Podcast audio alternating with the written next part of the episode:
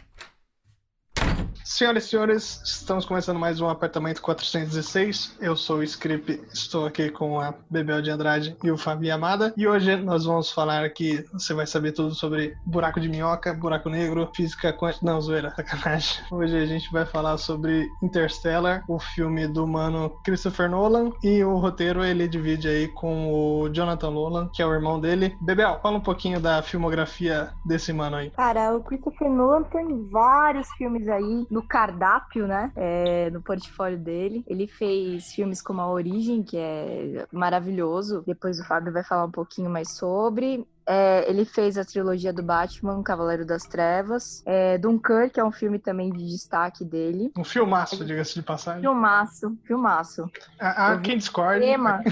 Nossa, sério, cara, eu vi no cinema e eu fiquei assim, impactada. É, ele fez filmes como Amnésia também, que também é um filme interessante, aí numa onda meio origem. E ele fez também. É... Deixa eu ver o que mais que ele fez aqui. Ele fez o grande truque, né? Que eu acho bem legal também. Fez o grande truque verdade. Tem um outro que é tipo amnésia que ele fez, mas eu não tô lembrando. Insônia. Insônia, exatamente. Esse mesmo. Então ele tem vários tipos de filmes aí, mas ele, ele curte muito a coisa da mente humana, enfim. Ele sempre traz um, uma abordagem desse tipo de, de nuance, assim, do quanto a mente humana, de quanto esses problemas ou essa, esses fatores mais psicológicos, eles trabalham essas personagens dele. E no Interestelar no Interstellar, como vocês falam, isso também tá bem presente. Bastante. É, o, o, irmão dele também tem um que o, esse eu sei que o Fábio gosta, que é o Westworld, que ele, se eu não me engano, escreveu é, tá, assinou o roteiro dessa ótima é. série interessante. Super interessante. Que também tem a questão da mente, né? O quanto ela interfere aí. A gente vai fazer uma, um podcast só falando dessa série, porque ela é bem incrível mesmo. Boa. É, Fábio, você nos dá a sinopse do Interstellar ou Interestelar, como preferir? É, Interestelar. Tá, vou adorar dar a sinopse. Ah. Então, o filme começa com um apocalipse, né? O, filme, o mundo está acabando e todo mundo virou fazendeiro, porque todas as outras profissões perderam a importância e a única coisa que importa é dar comida para o povo. É quase, é quase um nosso ministro da, da, do meio ambiente. Mas, independente disso, né? Eles estão plantando milho lá e vem uma poeira do, que, que começa a cobrir tudo, destruir tudo e parece que nos próximos anos não vai ter mais nada para cultivar e aí eles decidem criar um plano para achar um novo planeta no universo onde as pessoas vão poder viver, né? E, e nesse nessa bagunça toda que está acontecendo, a gente tem a família do, do Cooper, que é um ex-piloto da NASA que nunca teve a oportunidade de um astronauta, né? Nunca teve a oportunidade de cumprir o seu desejo, o sonho de sair da Terra e ter uma viagem interplanetária e que virou um fazendeiro que tem dois filhos. E agora não vou lembrar o nome deles. Tom e Murphy. Tom e Murphy, isso. E eles são ainda, ele é adolescente, ela ainda é uma menina pré-adolescente, e ela começa a imaginar que tem um fantasma tentando se comunicar com ela no quarto, derrubando os livros da estante. E através disso surge uma mensagem onde eles vão ter uma coordenada, e aí o pai e a filha vão atrás dessa coordenada e descobrem o, o laboratório secreto, lá onde estão construindo a nave para com esse plano de transportar, salvar a população.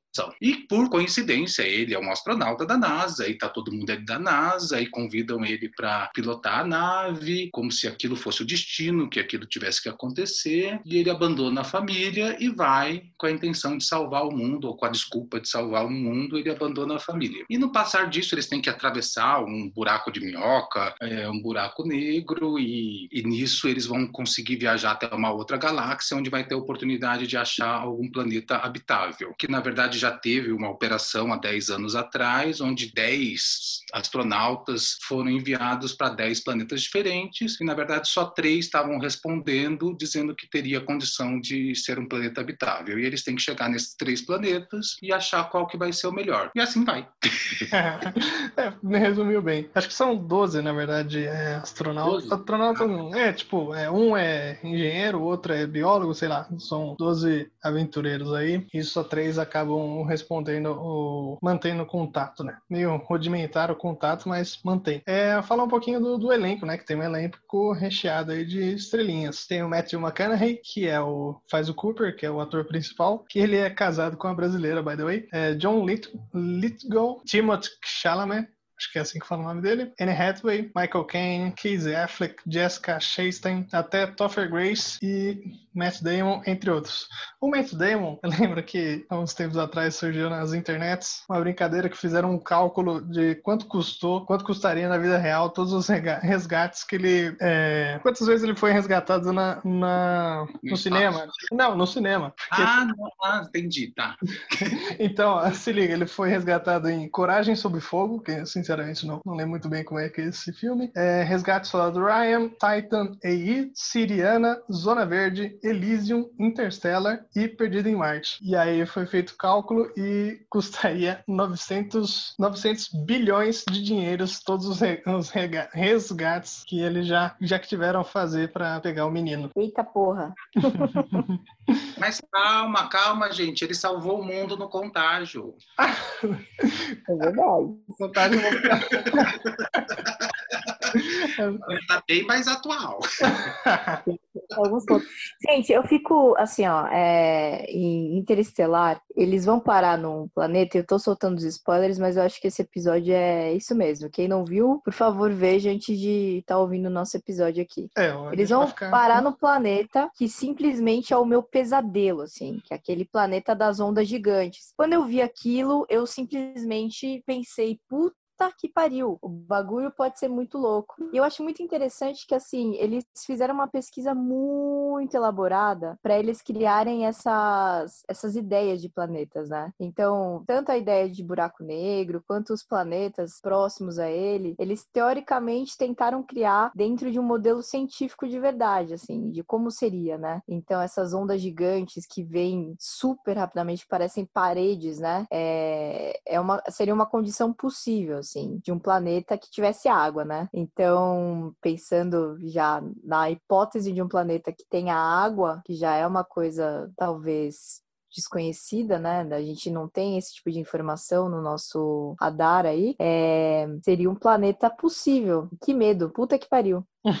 é, esse negócio aí das ondas gigantescas aí, eu li em algum lugar que, dentro dessa parada que você falou mesmo, dos, dos das teorias, dos estudos, essas ondas seriam provocadas por estar muito próximo, o planeta está muito próximo da gargan, gargantua, que eles chamam lá, né, do, do hum. buraco negro. Ia fazer uma piadinha horrível aqui com onda gigante, com a brasileira que é campeã mundial em ondas gigantes, mas deixa pra lá. É. é melhor, melhor deixar. e, bom, mas assim, o que, que vocês acham que é o filme? Sobre o que, que é? é eu fiquei, eu, eu, assisti, eu assisti novamente o filme ontem para tentar entender sobre o que é o filme exatamente, né? É, é, lógico que acontece um monte de coisa, mas o que, que vocês acham, para vocês, sobre o que, que é o filme? Ah, gente, é bem óbvio para mim sobre o que, que é o filme. É sobre amor, né? Ele, ele quer passar essa mensagem aí. Eu acho que às vezes ele até força é, passar essa mensagem aí do amor que vence o tempo e o espaço, né? Como se o amor fosse a maior das. É, é, é como se fosse uma linguagem sei lá, da quinta, da sexta dimensão, ele tá além de, de qualquer outra parada que a gente compreenda. E ele tenta passar isso de todas as formas possíveis durante o filme, né? Ele traz toda a questão da, da humanidade, é, da esperança que eles precisam ter, é, do amor pela humanidade, do amor pela família, do amor entre pai e filha e do amor entre uma astronauta e um astronauta que ficou perdido há anos-luz de casa, né? Então, é, sempre reforçando essa ideia que, que vocês acham? Eu acho que é talvez sobre família, né? É sobre um, um pai querendo proteger e salvar a sua família. Acho que fica meio que muitas vezes ah, os cientistas ali, os outros astronautas, não, não, vamos fazer isso não, que isso vai, vai dar errado, nossos cálculos aqui vai, vai dar errado. Ele, não, ele vai até o limite porque ele não está interessado em salvar o planeta, a humanidade, ele quer salvar a família dele, a filha e o filho dele. E, mas assim, vocês acham que precisava gastar tanto para fazer um filme sobre amor e sobre família? É que ele quis misturar com ciência ali também, né? Com é, buraco negro, com buraco de minhoca, que é, eu acho que é bem interessante ali. Também, eu acho que ele quer falar também sobre, uh, talvez sobre meio ambiente, que alguma uma frase ali que pode ser que irritou alguns ambientalistas quando ele fala que a humanidade nasceu nesse planeta, mas não precisa morrer nesse planeta. Pode achar outro planeta para sobreviver. É, isso aí ele foi meio ingênuo, né? Por quê? É, não, porque assim, eu, eu acredito que a gente até possa futuramente caminhar, né, para essa coisa. A gente está pesquisando Marte, a gente já encontrou água congelada por lá, mas disso para a gente criar de fato uma colônia em outro planeta, primeiro que assim, é, a gente não pode acabar com os recursos da Terra. A gente não pode ser uma sociedade de gafanhoto. É né? uma sociedade que consome os recursos e parte para outra. Então faz muito sentido a galera ter ficado puta com ele. Mas não porque... sei, né? Desculpa, ah. terminei, terminei. Não, porque é isso, assim, tipo, é, tudo bem, vamos fazer uma exploração e ir para outro planeta, mas não porque o recurso aqui acabou, tá ligado? É porque vamos desbravar outros lugares, vamos criar uma comunidade em Marte. Eu acho que a galera tá atrás de fazer isso. E ok, mas quando você fala, ah, tudo bem, vamos, vamos acabar com a parada aqui, vamos para outro rolê, sei lá, muito egoísmo. Mas será que com isso ele não quer dizer que o homem não evolui, ele não se modifica, que sempre vai estar tá explorando outros lugares com a única finalidade de extrair coisas para depois destruir. Será que não é isso? Que é exatamente isso, Fábio. Ele passa essa mensagem só que ao mesmo tempo é uma mensagem que é contrária à mensagem do filme. Tipo assim, ao mesmo tempo que ele fala, não, porque o amor é a parada que muda, é o que move. E ele fala do amor aí, no caso de entre pai e filha. Ele não fala necessariamente entre a família. Ele, ele tá menos se importando com o filho dele do que com a filha dele. A ligação entre pai e filha é a parada principal do filme. Então, para mim, não é família. É entre o amor, assim. E o amor é da forma que você sente. Para mim, é muito entre o amor da, da doutora lá da Anne Hathaway, pelo cara também, que ela faz escolhas pautadas nisso e, tipo, ela é, é, ela é julgada por isso, sabe? Então tem uma coisa do, do amor ser julgado, mas a mensagem que ele passa é que o amor é mais importante. E aí ele fala do ser humano destruindo, que tudo bem. Então eu não, não vejo uma relação muito coerente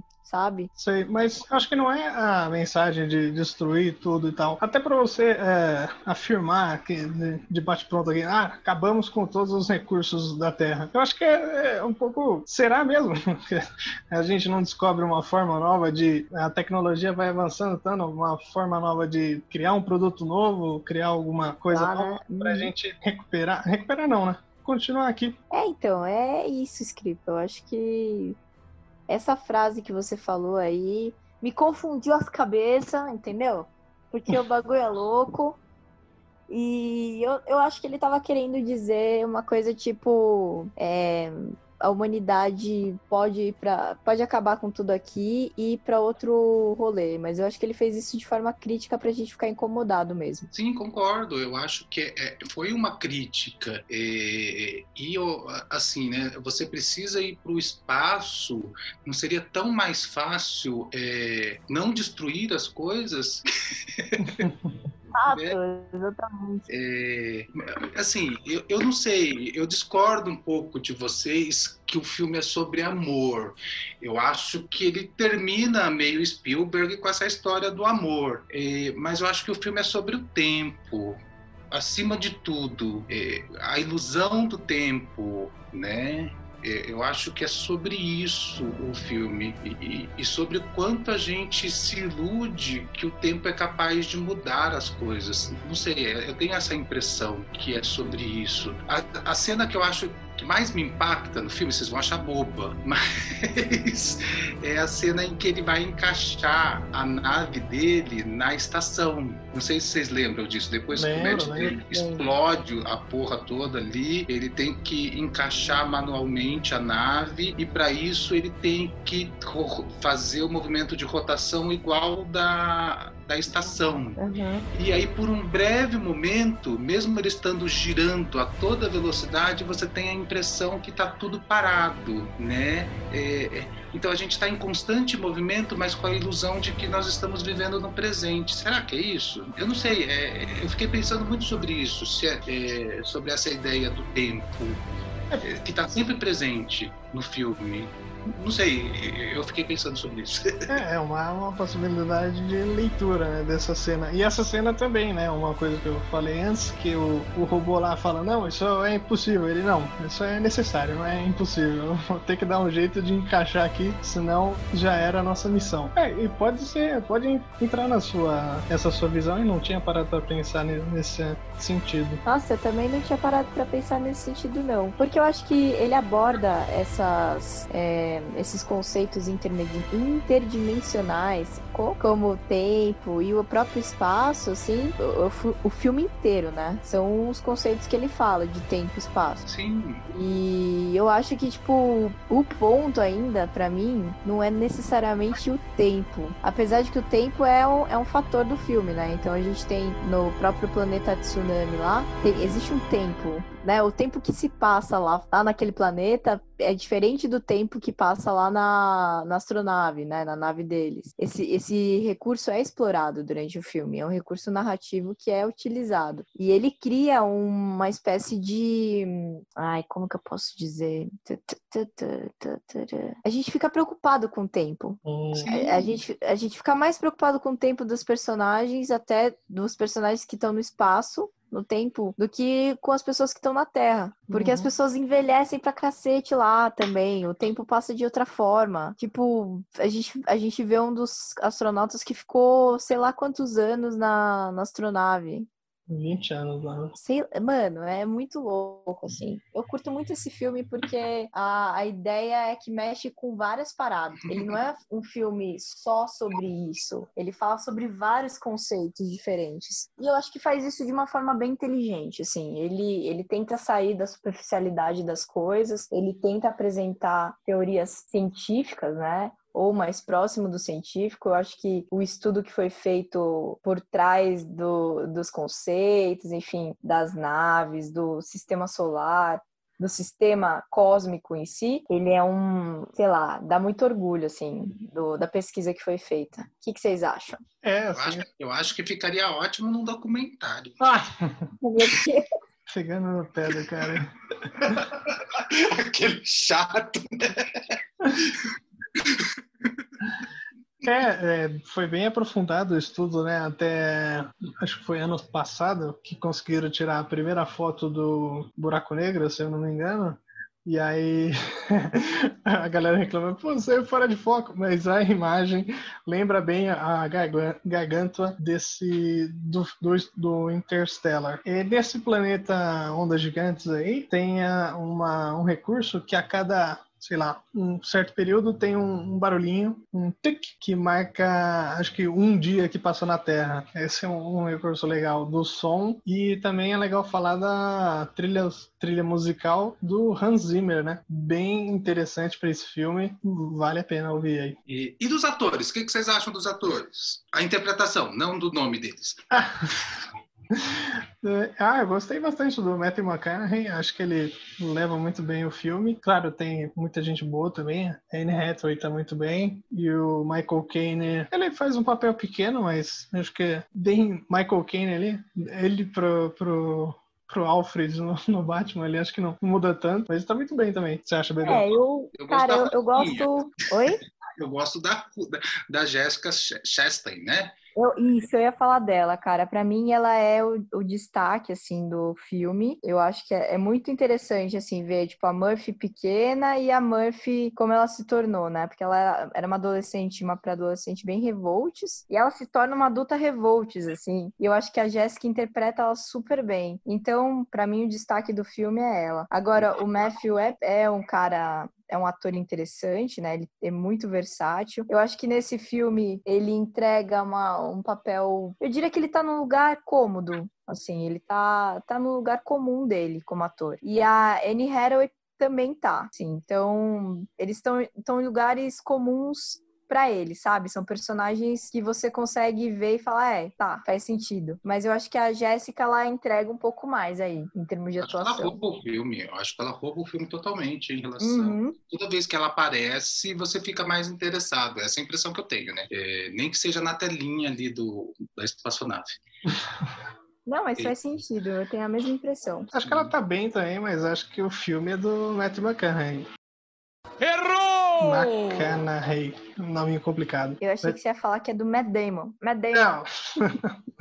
Damon é um, faz um vilão ali em um certo momento. Posso falar de uma cena que eu achei interessante? Pode, falar, Fábio. No começo do filme, tem, tem aquela, aquela hora que eles pegam o drone. Vocês lembram? O drone indiano, tal, que tá voando. E aí uhum. eles atravessam a plantação de milho lá para tentar hackear o drone. Sim. E a Murphy, eh, criança, vira pro pai e fala: ah, será que a gente não pode deixar ele livre? Eh, ele não tá fazendo mal para ninguém. Como se aquilo fosse uma criatura viva, como se fosse um pássaro, né? Eu achei bem interessante essa concepção de imaginar a tecnologia como uma coisa viva. Eh, na perspectiva de uma criança do futuro. Eu achei bem interessante essa parte. É uma cena pequena, mas eu achei. eu gosto da cena seguinte dessa, que ele vai ter a reunião de pais, vamos dizer assim, com, lá na escola, que a professora conta, ó, oh, a Murphy tá usando meio que livros ilegais, vamos dizer assim, os livros atualizados, cheios de, é, não sei se teoria das, da conspiração, né, mas que a NASA chegou, foi à Lua só para quebrar a União Soviética e tal, e aí ele fala, ah, mas, e tantas outras coisas, né, ah, mas se não tivesse a NASA, quer dizer, se tivesse continuado os programas da NASA, etc., é, a gente continuaria usando a a ressonância magnética. Se estivesse usando ressonância magnética um tempão atrás, teriam descoberto o câncer da minha mulher mais cedo e ela estaria aqui nessa reunião, não eu. E essa é uma coisa que eu acho que ele bota ali bem sutil para discutir sei lá o quê. A importância da ciência, cara. A importância da ciência, dos fatos, contra teorias é, irracionais, assim. Eu acho que é isso que ele discute. Eu acho que ele coloca a ciência muito no pedestal merecido dela nesse filme. Então, tudo tem um, um, viés científico, tudo tem uma, uma razão, e ele discute isso, assim, nos detalhes também. Por isso que é um filme que fala de várias paradas, apesar de amor ser a principal, viu, gente? Uhum. Defendendo novamente que eu falei antes. Aí também não sei se ele queria discutir, mas, quer dizer, os momentos que a gente tá vivendo agora, né? Na época do filme 2014, nem tanto, né? Que a gente vai. Não sei se eu vou deixar essa parte, não. A gente vê a galerinha aí derrubando estátuas pessoas é, mudando livros, mudando filmes, queimando igrejas. Hoje no Chile duas igrejas foram destruídas aí. É, que talvez seja a re reescrever o passado. Ali no, no livro que a Murphy estava era a história comum, corrida espacial, etc. Aí na, lá no filme foi tudo mudado para caber na narrativa deles. Que eu acho que é uma brisa que também tem no, nas obras do George Orwell, que quem controla o passado controla o presente. Só que nesse caso do Interstellar deu bem ruim aí. Mas é, eu, eu não sei se é, é, é, é volta à história do tempo, né, que eu estava falando. É, se o nosso teoricamente presente é guiado pelas coisas que já aconteceram e pela e guiado também pelas coisas que podem acontecer no futuro, né? Então quer dizer é como se o presente já tivesse sido escrito e que, e que não tivesse como mudar, né?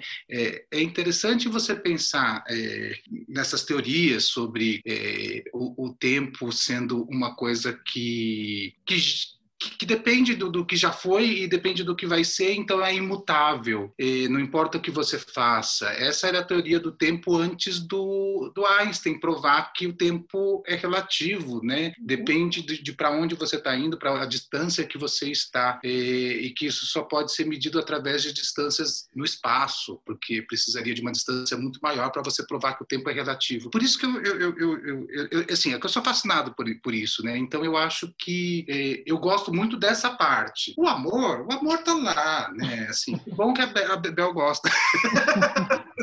Não, mas é que sério, gente, é, é assim, tipo, a parte da ciência, ok, e eu gosto muito da parte da ciência. Mas se você for pensar o que liga, de fato, o filme é esse amor entre pai e filha. Não tem muito como dizer que não. Porque assim, o cara vai parar no meio do buraco negro, ele se depara com diversos multiversos, né? Não é só o universo, não é só um tempo e um espaço. É, eu, eu não concordo muito com o que você falou do presente ser imutável, enfim, eu acho que é bem o contrário. Eu acho que existem várias, existem vários presentes simultâneos, né? Existem várias, vários multiversos universos. Eu acredito um pouco mais nessa teoria. E lá existe também essa teoria, né? Então ele tá dentro do buraco negro e ele tem diversas prateleiras, porque aquilo é a construção que fizeram para ele, para ele se comunicar de alguma forma, mas ele tem acesso a diversos multiversos, né? É uma forma tangível para ele. E aí, se não fosse esse amor aí, né, que ele, ele chega como fantasma, se não fosse esse amor e esse entendimento de ciência que a Murphy jovem tem e depois ela adulta, né, essa busca dela por ser igual ao pai, por entender a ciência do jeito que era, não existiria, não existiria esperança, entendeu? Então, assim, eu tenho certeza que o cara estava falando sobre amor. Ele criou uma teoria muito louca, ele fez várias paradas, explicou de várias formas o amor. De novo falei, né, gente? Puta que pariu, né? É, acho que no caso desse filme, acho que eu tô com o Fábio. No, no, Interstellar é meio que imutável, porque quem colocou as coordenadas lá foi ele mesmo no futuro. Então você vai meio que cair num, sei lá, num palíndromo, que é uma coisa que ele vai tratar no próximo filme dele aí, que ainda não assistimos, o Tenet. Não, não, não, mas, mas assim... Ah, tá, tá. Tá, não, tudo bem. Gente, dentro do Interestelar, tudo bem, mas é o que eu falei. Ele criou, né? Que ele fala que os, as pessoas do futuro criaram aquele espaço para ele, que foi ele mesmo, né? Uhum. E aí, tudo bem. Mas você concorda que ele apresentou um tempo e espaço específico? Ele poderia ter criado, é, na verdade, ele criou diversos multiversos ali para ele acessar esse único tempo e espaço. Mas não significa que fosse só um que existia. É, mas tá meio que cíclico. É, aí ele pega as coordenadas, aí anda, anda, anda, e vai descobrir que ele mesmo que passou as coordenadas para ele mesmo. E aí você vai meio que cair num, num looping aí. Mas nessa cena mesmo, ele tá conversando com o, o robô lá, o Tars, e aí ele é. fala: não tem eles. A gente você trouxe até aqui, eu, a gente que chegou até aqui. É, eles... então, mas é isso. Eu, eu assim, aquela teoria que eu tava falando que o presente é imutável, já aconteceu, já tá escrito, era a teoria de antes do, do Einstein, né? Eu não acredito nela também não, Bebel. Eu acredito no que você acabou de, eu acredito no que você acabou de falar. E acredito também que o, o, o Nolan tem essa história do amor e que é o amor que teoricamente guia as coisas e que vai ultrapassar. É, é como se a como se o amor fosse a nossa força da gravidade. É, é isso. Entendeu? Que o, o é, ele faz um, uma metáfora do amor em relação à gravidade, né? Uhum. Então, é, é, é, como se o amor nos guiasse, assim como a força da gravidade nos atrai para a Terra. É, vai direcionar a gente para quem a gente ama e ultrapassar o tempo, o buraco negro, o espaço. E, e é isso. É, essa metáfora que ele cria, né? Mas eu não gosto. Então, mas esse é o ponto. Eu acho que eu acho que essa metáfora, apesar de ser tipo, é, é para mim é muito claro que é ela, assim, tipo, ah, sobre o que que é? É sobre isso. É, mas eu acho que o filme ele acaba ficando mais interessante pelo pela forma como ele aborda isso. Isso aí para mim também é um pouco piegas. Sim. Não é o, meu, meu, lance preferido do filme. O lance preferido do filme é a construção que ele faz, a construção científica mesmo, o estudo que ele fez, enfim, e como ele traz essa. Como ele consegue juntar todos esses assuntos, sabe? Sim. Porque é coisa pra caralho. É muito conceito. A impressão que dá quando assisto o filme é como se ele estivesse tentando medir o amor. Pode parecer ridículo isso que eu estou falando, né? Mas é essa impressão que ele quer quantificar o amor, colocar em, em- em vidrinhos e vender. Mas é, e, e é como o, o Felipe falou, a gente estava conversando fora, né? Que ele quer sempre deixar tudo muito explicadinho e, e- e fechar todas as, a- as narrativas como se tudo fosse possível de fechar, né? É, e, e o pior de tudo, eu acredito que o amor não tem como fazer isso, né? É, e comparar o amor com uma medida física, é, na minha cabeça não existe.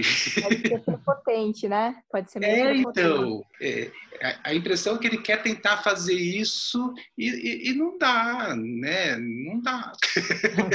Eu sei, então, acho que eu tenho a impressão de que ele coloca o amor, ou sei lá, a- o amor à família dele, como uma, um gás a mais, assim, quando tudo tá dando errado, quando ah, todos os cálculos, toda a ciência tá falhando, ele dá um passo a mais, arrisca um pouquinho a mais e mantém a, a missão seguindo ali. É tipo um gás, né, Fê? É, tipo um- uma motivação a mais.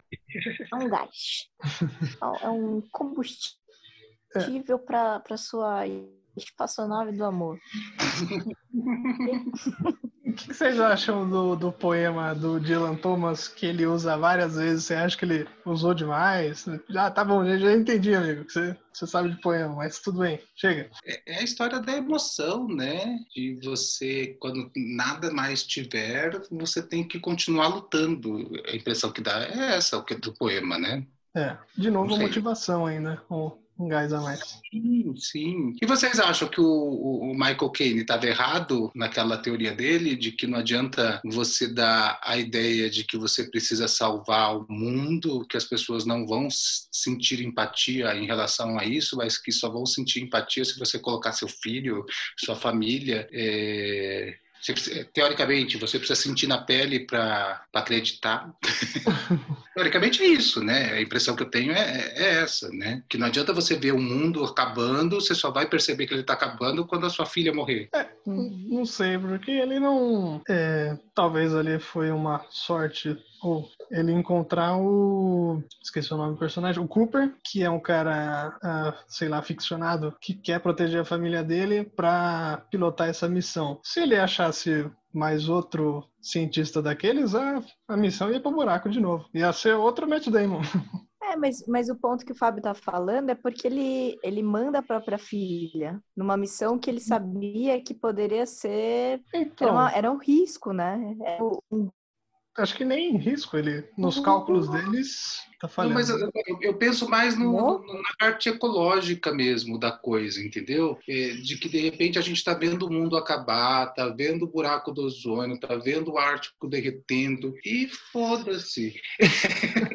né? É, tá todo mundo vendo isso, não tem como dizer que as pessoas não estão vendo isso, né? Será que a gente só vai começar a se importar com isso quando um um parente próximo morrer ou sei lá, é, ou até o próprio Covid, né? É, Vamos então. pensar no próprio Covid. A gente está vendo mil pessoas morrerem todo dia, mas a gente só vai se sensibilizar quando morrer a, a sua mãe. É, A gente precisa realmente disso? Eu acho que tem uma certa crítica em relação a isso. O que nos motiva? O que nos sensibiliza, né? O que, que a gente precisa passar para conseguir se importar? Eu acho que, é, que tem a ver com isso. E até o, o, poema lá que você falou, acho que tem a ver com isso. que faz sentido, Fábio, eu concordo com você. E eu acho que esse lance da Covid é um ponto, assim, muito louco pra gente observar. Que a gente tá, a gente tá vivendo isso em 2020, né? Das pessoas não respeitarem, enfim, muita gente saindo e tudo mais. Eu sei que existe também o ponto de é, do quanto a saúde mental começou a pesar depois de muito tempo, mas eu vejo assim muita gente nem aí, né? E aí assim, é uma é uma forma diferente de egoísmo, né? Quando a gente só um se monte de importa Matt Damon. é o Matt Damon, é o Matt, É, mundaréu de Matt Damon. Tá, tem um monte de Matt Damon na rua. Ah, o que, que, vocês acharam da morte daquele primeiro lá? O... Esqueci o nome dele. Acho que é Dole. Pera, eu vou pegar o nome dele aqui. Eu achei tão fora de propósito o cara morrer ali na é. onda. Doyle. Eu fiquei, eu fiquei, pensando, por que, que ele morreu ali logo de cara, assim, tão rápido? Será que eles queriam... Não entendi.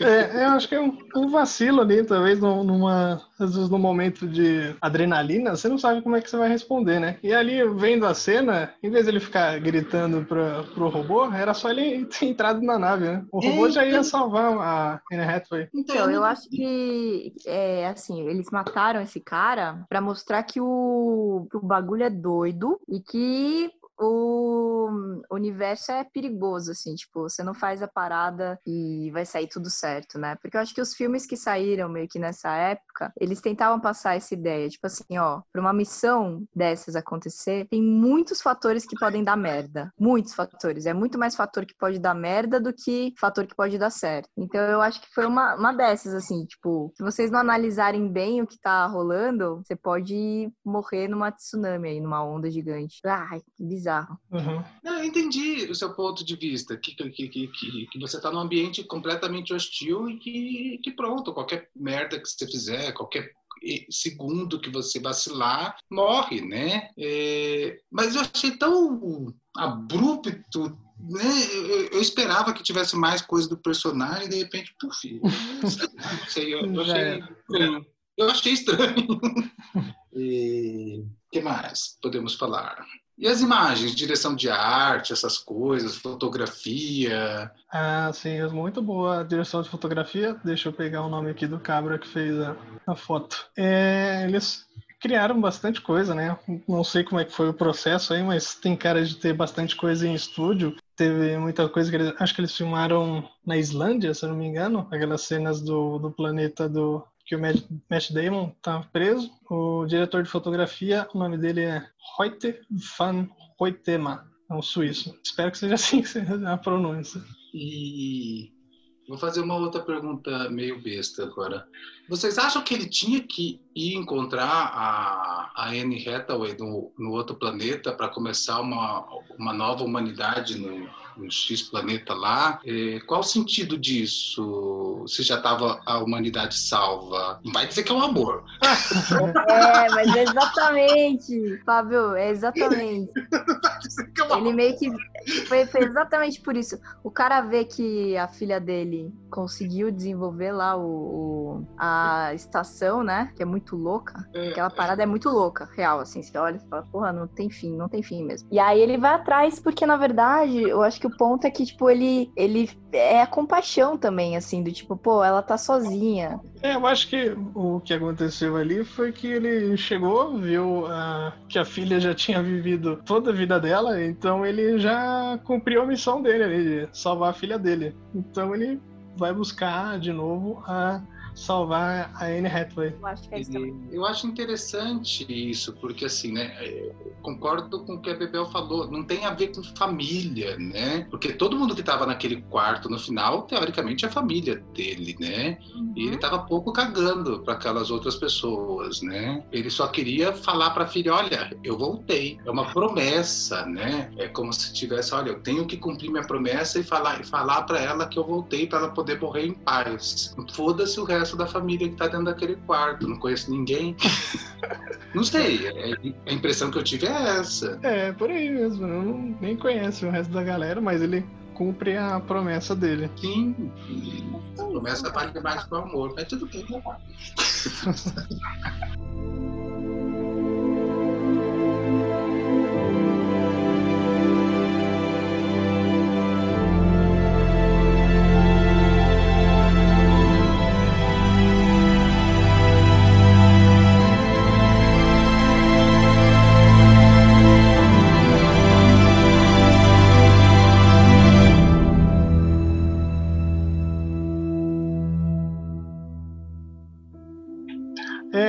Então vamos caminhar aqui. É, vamos. Bebel, qual a qual nota, quantas chaves você dá para Interstellar? Ah, eu, é um dos filmes que eu mais curto, sei lá, cara. Eu, eu curto porque eu curto, assim. Eu entendo as várias é, os vários problemas que tem. Eu entendo que tem, enfim, é, essa necessidade de fechar os conceitos, mas ao mesmo tempo eu gosto disso. Enfim, é, é uma parada muito louca. Então eu vou dar 50 mil chaves para Interestelar. E a Bebel de outras linhas do tempo também tá, tá dando 50 mil chaves, menos uma, que tá achando uma bosta o filme. Essa faz parte também. Então é isso, eu vou dar 5. Fábio, quantas chaves você dá para Interstellar? Eu acho que é um filme polêmico. Eu, né, eu li várias críticas falando. Tem, tem, tem, muita gente que fala mal, tem muita gente que fala bem. Eu dou três porque eh, eu acho que quis falar de muita coisa e acabou não falando de nada muito aprofundado e acaba tirando a atenção das coisas que poderiam ter mais atenção. É isso. Quantas chaves? Três. Três chaves. É um filme bom. É, eu dou quatro chaves para esse filme. Eu acho um filme muito bom. Gosto de alguns filmes do Christopher Nolan. Eu acho que ele trata de vários temas interessantes ali. É, acho que até pode incomodar alguns grupos, mas ele traz um filme um pouquinho ambicioso. Ele não, não tenta ficar no, no mesmice, sei lá, ele tenta algo novo. Alguém quer falar mais alguma coisa? Eu... Quem quer assistir o próximo filme dele? Ah, verdade. Vamos falar do Tenet. Ninguém assistiu por enquanto o Tenet, que foi lançado perto. Já foi lançado nos cinemas? Eu vi aqui que. Acho que essa. No, no exterior, sim. Né? No Brasil, não? foi a maior bilheteria e tal. Mas no Brasil ainda não. É. é. De novo, ele fala sobre tempo, né? Ele arrisca outra coisa ali. Pelos trailers dá pra gente ver que ele brinca muito com os ir e vir ali, várias coisas com Robert Pattinson e também. Quem mais tá nesse filme? Deixa eu ver aqui. Ah, esqueci o nome do principal. Uh, Johan Uf, Ufsak. É esse cara? Deixa eu ver. Deve ser, deve ser. Não, não é esse não. Peraí. Não? Não sei. Acho que é o John David Washington. É, é esse. Não é o que fez o Infiltrado. Não. Infiltrado na clã? Isso. Isso? Ele mesmo. É, né? É. é. eu acho um filme legal, acho que vale a pena se você gosta da, dos outros filmes do Christopher Nolan. Deve ser um filme interessante. Vamos, vamos ver o que nos aguarda. Vai assistir, Bebel? Com certeza, cara. Sem a menor dúvida. É, eu gosto muito do, do Nolan. Eu dei 50 mil estrelas para Interestelar, porque, né, várias estrelas, né, para Interestrelas. E eu acho que isso é. Boa noite. Valeu, galera. É, vamos encerrar depois dessa, então vamos. É isso aí. Se você gostou do nosso podcast e fica à vontade aí para recomendar para um amigo ou amiga. Temos também muitos outros episódios. Já falamos de Meu Nome é Dolemite, é, o Irlandês. Também temos outro programa que a gente entrevista a galera do cinema independente. Então, estamos em várias plataformas aí. Estamos no Spotify, no Deezer, no YouTube, no Google Podcasts. E também acha a gente nas redes sociais lá, portal AP406 no Instagram, uh, no Facebook também estamos lá, Apartamento 406, e o nosso blog também, apartamento406.blogspot.com. Vê lá, tem um monte de críticas, os outros programas e também algumas, alguns links que a gente cita aqui no, no programa. É isso aí, falou! Valeu!